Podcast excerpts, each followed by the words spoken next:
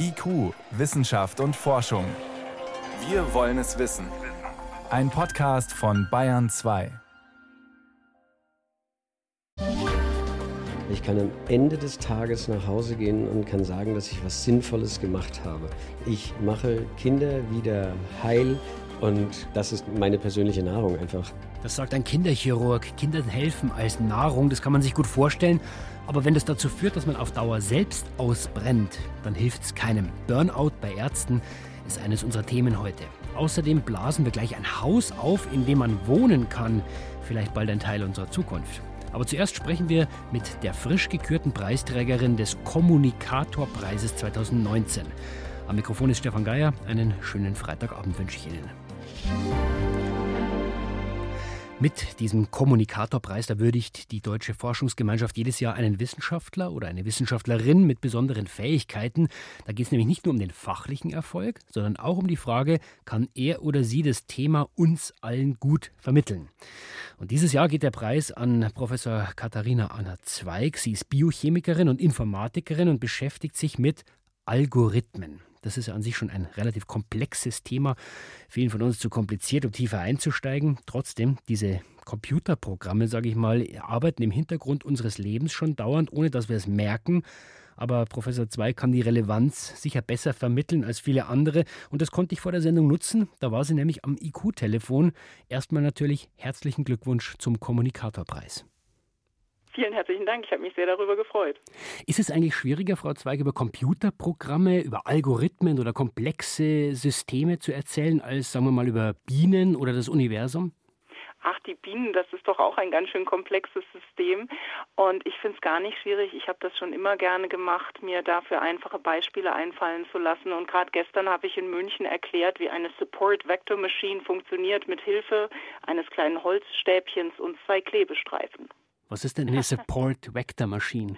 Ja, das klingt eigentlich ganz gigantisch, aber im Wesentlichen versucht man damit ähm, Daten, die man hat, zum Beispiel, wenn man weiß, das sind Bewerbungen, wo wir die Leute nachher eingestellt haben, das sind Bewerbungen, wo wir die Leute nicht eingestellt haben.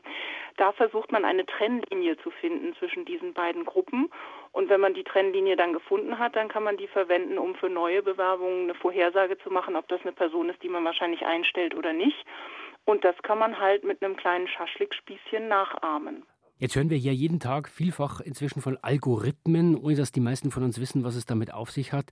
Wie erklären Sie denn meinem zehnjährigen Sohn, was ein Algorithmus ist? Na, dem Zehnjährigen, den würde ich wahrscheinlich sagen, wenn du einen Lego-Bauplan hast, dann ist das ein Algorithmus. Das ist eine ganz detaillierte Anweisung, wie du was aufbaust. Aber welche Steinfarbe du jetzt nimmst, das ist eigentlich egal. Und dann kannst du ein buntes Haus machen oder ein rotes Haus oder ein grünes Haus. Die Anleitung bleibt immer dieselbe, aber mit ein bisschen anderen Daten, also anderen Lego-Steinen, schaut es dann immer ein bisschen anders aus. Und wie erklären Sie uns Erwachsenen, was die Algorithmen mit unserem Leben zu tun haben?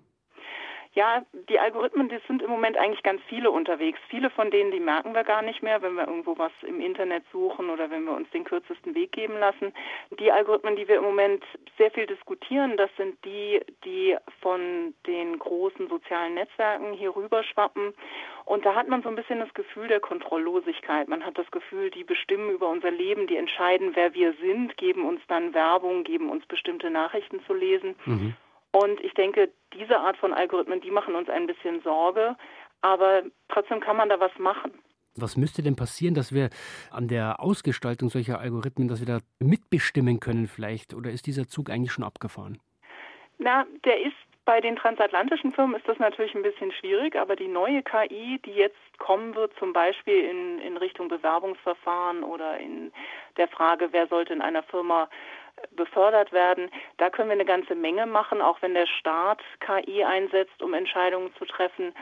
Und das ist im Moment eigentlich meine Mission, zu erklären, wie diese Algorithmen funktionieren, warum da ethische Aspekte eine Rolle spielen und auch die Frage danach, wer sollte denn dann mitentscheiden, wenn es um gesellschaftliche Entscheidungen geht, wie wir entscheiden wollen, also Entscheidungen über Entscheidungen, dann kann es eben nicht sein, dass das nur ein paar Informatiker oder Data Scientists hinter verschlossenen Türen machen, sondern dann muss das eben auch ein gesellschaftlicher Prozess sein. Was überwiegt? Also die Chancen, die da drin stecken oder die gesellschaftlichen Fragen, die noch gar nicht geklärt sind und dann hinten runterfallen vielleicht? Ja, genau, das ist es ja eigentlich. Also wenn Algorithmen gesellschaftliche Fragen betreffen, dann müssen wir genau hinschauen. Aber die Chancen liegen überall da, wo Algorithmen Entscheidungen treffen über Dinge. Und das heißt, in Produktionsprozessen können uns die stupiden Arbeitsschritte abgenommen werden. Wir können Zusammenhänge sehen, die wir vorher gar nicht gehabt haben. Und da liegen erstmal ganz, ganz viele Chancen. Und wann immer es dann den Menschen betrifft, da müssen wir dann etwas genauer hinschauen und vielleicht auch an der einen oder anderen Stelle etwas regulieren und kontrollieren. Also komplizierte Wissenschaft, die aber unser Leben bestimmen, das alles ist ihr Thema und dafür bekommt Katharina Anna Zweig, Informatikerin, den diesjährigen Kommunikatorpreis der Deutschen Forschungsgemeinschaft. Danke Ihnen für das Gespräch und ich hoffe, Sie haben heute Abend noch ein bisschen Zeit zum Feiern. Na, das wird sich noch weisen.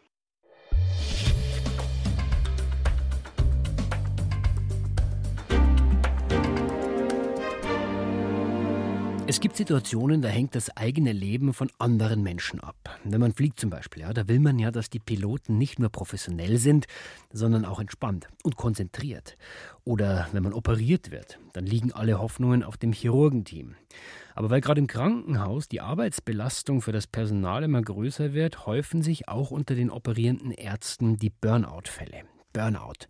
Das ist ein jahrelanger Prozess. Kopf, Rückenschmerzen, das Gefühl, ausgelaugt zu sein, immer tiefer in die Erschöpfung zu rutschen.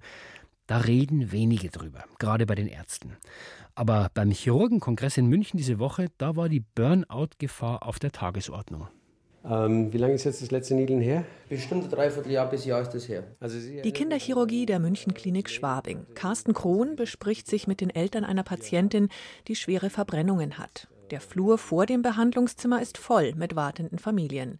Der leitende Oberarzt wäre ein typischer Kandidat für Burnout. Viele mitauslösende Faktoren sind sein täglich Brot die Arbeitsverdichtung, der Schichtdienst, das Leid der Patienten und dass Notfälle halt nicht planbar sind. Eine OP dauert mal länger oder auch die Einleitung zu einer OP ist mal komplizierter. In der Zwischenzeit sind aber noch zwei Unterarmfrakturen und ein Appendix dazugekommen. Dann kriegen sie aber leider keine Narkose, weil der Narkosearzt schnell zu einer Notsektion rennen muss. Und am Schluss ist es manchmal so, dass wir erst nach Mitternacht zu Sachen kommen, die wir eigentlich hätten um 18 Uhr schon längst operieren können. Immerhin haben sie in der Schwabinger Kinderchirurgie seit ein paar Wochen eine sogenannte Case Managerin. Karina Grimm ist gelernte Kinderkrankenschwester und soll den Ärzten Arbeit abnehmen, wo es geht. Dass ich zum Beispiel Arztbriefe schreibe, Anträge schreibe für ein OP zum Beispiel oder solche Sachen, Blut abnehmen. Das entlastet etwas, denn im Moment bringt die digitalisierte Verwaltung in vielen Kliniken vor allem eins, deutlich mehr Arbeit. Und dann habe ich noch die alte Krankenakte, handschriftlich. Und dieser Übergangsprozess in den Krankenhäusern ist einfach wahnsinnig herausfordernd. Und für mich ist es das wichtig, dass das nie klar benannt wird. Auch der Satz Ich kann nicht mehr, es ist zu viel, ist gerade unter Chirurgen noch immer ein Tabu, weiß der Psychosomatiker Hans-Peter Unger. In der nach wie vor sehr hierarchischen Ärzteschaft mit hohem Selbstanspruch gilt, wer Schwäche zeigt, ist selber schuld. Das hat auch die Unfallchirurgin Kerstin Thaler erfahren. Ich dachte, weil die Ansage meines Oberarztes war, haben wir nicht alle ein bisschen Burnout, das gehört dazu dass man da nichts machen kann. Und jetzt weiß ich, dass man eben aktiv sehr wohl was dafür machen kann. Und es ist sehr, sehr wichtig, die Burnout-Zeichen zu erkennen und zu kommunizieren mit dem Chef, mit den Kollegen, damit man nicht noch weiter reinrutscht. Wenn Chefin oder Chef denn mal Zeit haben. Früher gab es viele informelle Zeiten im Krankenhaus, wo Ärzte mit Ärzten, Pflege mit Pflege, Berufsgruppen übergreifend man über Patienten, über bestimmte Dinge kommuniziert hat, vielleicht sich auch gefreut hat, dass diese Behandlung gut gelaufen ist. Und viele dieser Zeiten sind einfach verschwunden. Es ist ein reines Funktionieren im Krankenhaus. Je nach Fachgebiet zeigt in den USA bis zu jeder zweite Klinikarzt Symptome eines Burnout-Syndroms, jeder vierte depressive Symptome. Deutsche Zustände sind vergleichbar. Hauptursache für den täglichen Wahnsinn ist, da sind sich fast alle einig, die Ökonomisierung des Gesundheitswesens, dass Klinikmanager und externe Berater versuchen, den Laden so rentabel wie möglich zu machen.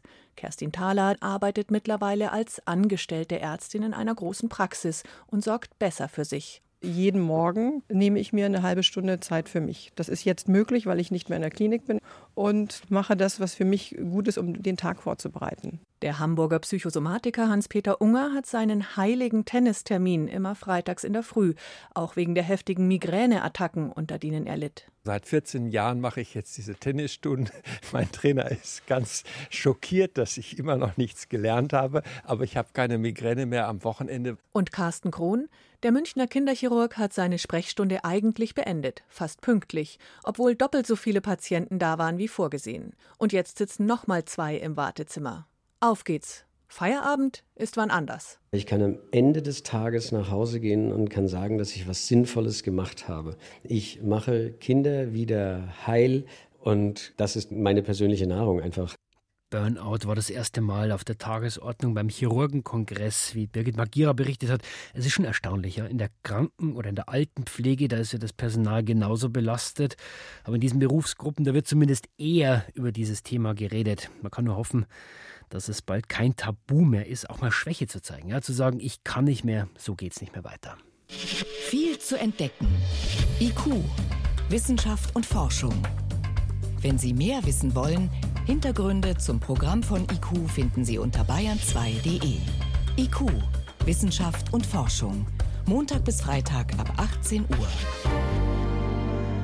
Häuser auf anderen Häusern oder Häuser auf dem Wasser. Die ganze Woche über haben wir in unserer Serie über das Bauen der Zukunft berichtet. Können Sie gerne jederzeit nochmal nachhören im Podcast. Meistens ging es meistens darum, günstig zu bauen und unkompliziert. Auch bei der nächsten Vision. Auf jeden Fall etwas für alle, die als Kinder gern Höhlen gebaut haben. Und zwar geht es um ein aufblasbares Haus. In der Raumfahrt, da werden solche aufblasbaren Module schon getestet, auf der Internationalen Raumstation zum Beispiel. Und vielleicht gibt es die ja auch bald für uns auf der Erde. David Globig berichtet. Traglufthallen gibt es schon eine ganze Weile. Man kennt sie zum Beispiel von Tennisplätzen. Die Hülle lässt sich innerhalb weniger Wochen fertigen. Und um die Halle zu errichten, genügt ein Tag.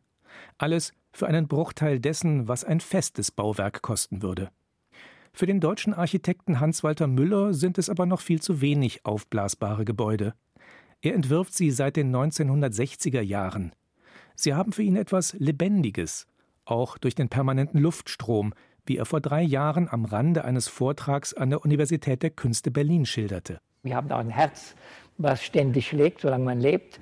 Und in einem aufblasbaren Haus ist auch ein Motor da, der ständig laufen muss, sonst fällt das Haus zusammen. Vor 50 Jahren hat Müller eine aufblasbare Kirche für 200 Personen konstruiert.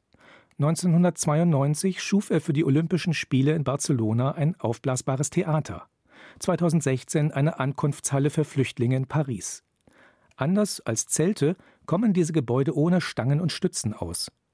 Müller selbst lebt und arbeitet schon seit Jahrzehnten nahe der französischen Hauptstadt in einem aufblasbaren Haus. Das Wohngefühl in der ballonartigen Hülle ist ungewöhnlich. Im Inneren gibt es keine Zimmer. Es gibt nur Schiebewände und bewegliche Decken, mit denen man ständig den Raum verändern kann wodurch das Haus ebenfalls lebendig bleibt.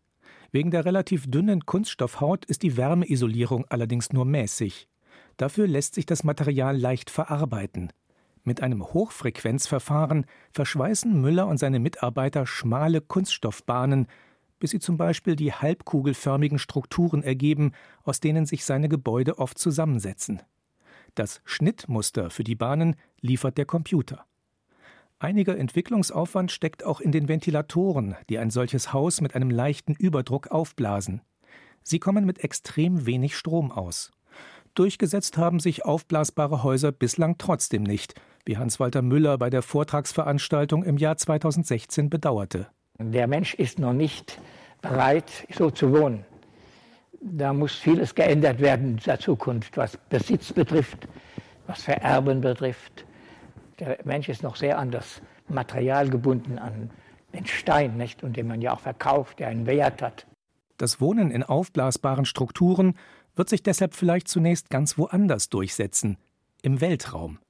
Leichte, flexible Hüllen, die erst durch Luftdruck zu ihrer vollen Größe aufgeblasen werden, bieten dort entscheidende Vorteile. Kleinere und leichtere Bauteile lassen sich einfacher und kostengünstiger ins All transportieren, erläutert Volker Schmid.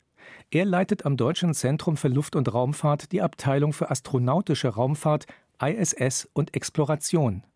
Wie gut Kunststoffhüllen tatsächlich die Bedingungen im Weltraum überstehen, Das soll Beam zeigen.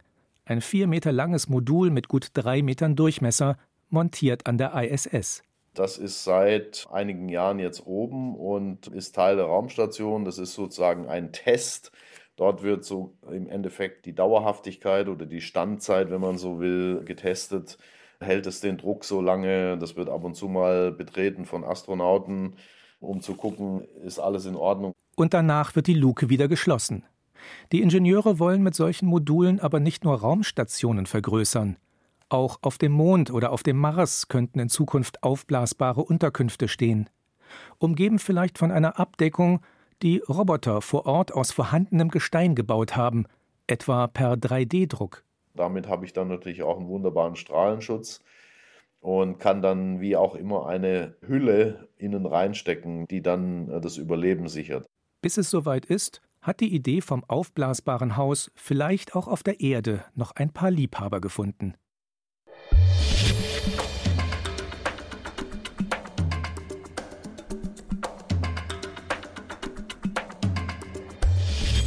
Wissenschaft schnell erzählt. Das macht jetzt um 18.21 Uhr Veronika Bräse. Los geht's mit einem Gletscher in Grönland. Der schrumpft eigentlich, aber jetzt wird er wieder dicker. Wie kann das sein? Also seit 20 Jahren schrumpft er, der Jakob-Haven-Gletscher in Grönland. Die Sorge war immer, dass er bald überhaupt nicht mehr da ist. Mhm. Und seit zwei Jahren misst die NASA jetzt plötzlich wieder eine dickere Eisdecke. Die Experten, die waren selber ganz überrascht. Sie erklären das so, das Wasser vor Grönland ist um ein Grad kälter geworden.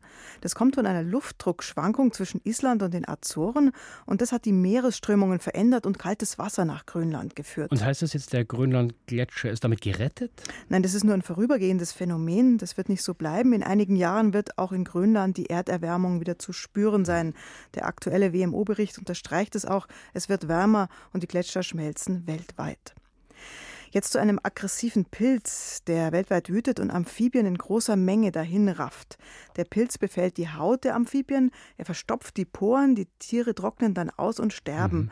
Das ist bisher das größte Artensterben, das nur durch einen einzelnen Erreger verursacht wird, stellen Forscher im Fachmagazin Science fest. Und das ist das Besondere, dass nur dieser eine Pilz alle umbringt. Genau, nur dieser Hydridpilz ist schuld.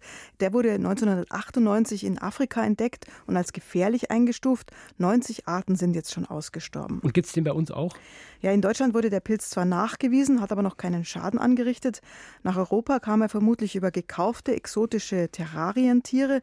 Die Niederlande sind massiv betroffen. Über 90 Prozent der Feuersalamander leben da nicht mehr. Der Pilz verbreitet sich übers Wasser, weshalb auch viele Wasserfrösche betroffen sind. Experten empfehlen da drei Dinge: wilde Tiere nicht zu sammeln, den Tieren den Handel mit Tieren einzudämmen und die Lebensräume der Amphibien besonders zu schützen. Zum Schluss kommen wir auf den Hund. Der Hund riecht fast alles, das wissen wir. Bekannt ist auch, dass er bestimmte Krebserkrankungen erschnüffeln kann. Auch Diabetes riecht er, mhm. weil solche Krankheiten über den Stoffwechsel bestimmte Geruchsstoffe aussenden. Und französische Forscher, die wollten jetzt herausfinden, ob Hunde auch epileptische Anfälle voraussehen und Menschen warnen können. Und da haben sie zuerst den Tieren mal beigebracht, wie Menschen, die einen epileptischen Anfall haben, riechen. Wie kann man sich das vorstellen? Also wie bringt man einem Hund bei, dass er riecht oder dass jemand vielleicht irgendwann ja. einen epileptischen Anfall kriegt? Also die Hunde haben an Schweißtupfern gerochen von Epileptikern und äh, dann mussten die Tiere Kleidungsstücke von Epileptikern erkennen. Dazwischen lag aber Kleidung von gesunden Menschen Aha. und siehe da, die Tiere haben diese Epileptiker zu 100 Prozent erkannt. Jetzt geht es um die Frage, ob sie auch schon vor so einem Anfall was riechen. Also vorhersehen können. Genau, einzelne Hundebesitzer berichten nämlich, dass ihr Hund unruhig wird, bevor sie einen Anfall haben. Aber das weiß man jetzt leider noch nicht so genau ob da der Hund wirklich die Veränderungen erschnüffelt. Vielleicht reagiert er auch einfach darauf, dass sich der Besitzer vor so einem epileptischen Anfall anders verhält als normalerweise. Also da müssen die Forscher jetzt noch mal genauer hinschauen. Vielen Dank, Veronika Präse mit den Kurzmeldungen aus der Wissenschaft.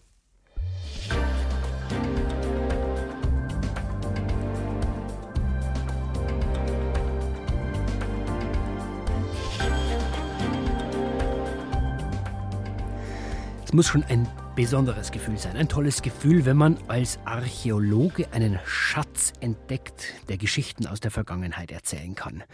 So ist es wahrscheinlich auch Forschern in Mexiko gegangen. Die haben nämlich tief in einer Höhle einen sensationellen Fund gemacht. Ein Maya-Schatz. An die tausend Jahre lang war der unentdeckt geblieben und er ist erstaunlich gut erhalten. Michael Kister erzählt die ganze Geschichte.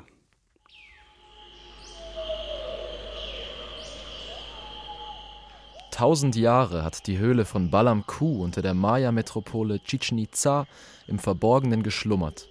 Umgeben von dichtem Regenwald liegt die einstige Großstadt auf der mexikanischen Halbinsel Yucatan. Nun hat der Archäologe Guillermo de Anda mit seinem Team Balam Ku erstmals betreten. Sie sind 24 Meter tief in ein Einsturzloch im Boden geklettert. Auf dessen Grund öffnet sich der Eingang des unterirdischen Heiligtums voller Fundstücke. De Anda schwärmt. Es ist nicht nur die Menge, sondern die Qualität dieses Materials, also der Erhaltungszustand, der hervorragend ist. Zum Beispiel haben die Archäologen gut 200 Räuchergefäße gefunden. Die Maya haben darin verschiedene Opfergaben verbrannt, darunter Nahrungsmittel, Jade, Muscheln und Knochen. Die Stücke stammen wohl aus der Zeit zwischen 700 und 1000 nach Christus. Was diese Funde so außergewöhnlich macht, erklärt der Bonner Altamerikanistik-Professor Nikolai Grube. Das Besondere dieser Höhle ist, dass sie tatsächlich über Jahrhunderte hinweg oder man kann fast sagen ein Jahrtausend hinweg nicht von Menschen berührt worden ist. Und wir haben hier quasi einen Einblick in eine Ritualstätte, genauso wie sie die Maya hinterlassen haben. Der Eingang der Höhle ist zwar schon seit 1959 bekannt, Damals hatte man aber nicht die Mittel, um die engen Gewölbe zu erforschen. Ein Glücksfall, denn viele andere Maya-Ausgrabungsstätten sind über die Jahre leider von Raubgräbern geplündert worden. Das Forscherteam musste teilweise auf dem Bauch durch die Höhle robben, um zu den sieben Opferstellen zu gelangen. Auffällig ist, dass viele der dort gefundenen Räuchergefäße das Abbild des Regengottes Tlaloc zeigen. Dass es nur um Regen ging, glaubt Projektleiter Guillermo de Anda aber nicht. Tlaloc ist der Regengott von Zentralmexiko, nicht der der Maya. Sie verehrten Chak, die Maya-Version von Tlaloc, dem Wassergott. Aber was macht Tlaloc dort? Der Kult von Tlaloc kommt aus der alten Großstadt Teotihuacan im zentralen mexikanischen Hochland. Sie hatte vor Chichen Itza ihre Blütezeit. Dass die Stadt kulturellen Einfluss auf die Maya genommen hat, ist belegt und ihr Gott Tlaloc, so Nikolai Grube, hatte eine spezielle Bedeutung für die Maya. Wenn die Maya den mexikanischen Regengott Tlaloc abbilden, dann steht das in der Regel immer im Zusammenhang mit Ritualen für die Gründung von Königsdynastien. Und für die Maya ist Teotihuacan ein Ort des Ursprungs gewesen, von dem man sagte, dass dort die bedeutenden Königsfamilien hergekommen seien. Tlaloc war für die Maya also weniger ein Regengott als vielmehr ein Gründergott für ihre Königsfamilie. Die Bewohner von Chichen Itza verehrten in Balamku vielleicht die Vorfahren ihrer Könige. Die Maya glaubten, dass in der Unterwelt, also in den Höhlen, die Seelen der Vorfahren und der Verstorbenen lebten. Deswegen sind Höhlen für die Maya immer Pilgerorte gewesen. Der Archäologe Guillermo de Anda hat aber längst noch nicht alles erforscht. Etwa 450 Meter konnte sein Team bisher in die Höhle vordringen. Insgesamt ist sie wohl dreimal so groß. In der Zukunft wollen die Archäologen den Inhalt der Opfergefäße genauer untersuchen, vor allem Knochenreste. Bisher wissen die Forscher nicht, ob vielleicht menschliche Knochen dabei sind. Vor allem wegen seiner Unberührtheit sei Balam Ku der bedeutendste Fund zu den Maya seit den 1950er Jahren, so der Projektleiter. Wir haben die Möglichkeit, die Geschichte von Chichen Itza umzuschreiben. Das eröffnet uns natürlich eine Million neue Fragen. Aber wir können eine Antwort direkt vor unserer Nase finden. Also Erkenntnisse aus der Tiefe, aber auch neue Fragen, die sind ja für jeden Forscher das Futter für die Zukunft, gilt aber auch für jeden von uns. Soweit von IQ für heute. Danke, sagt das ganze Team fürs Zuhören, auch Stefan Geier, der war am Mikrofon.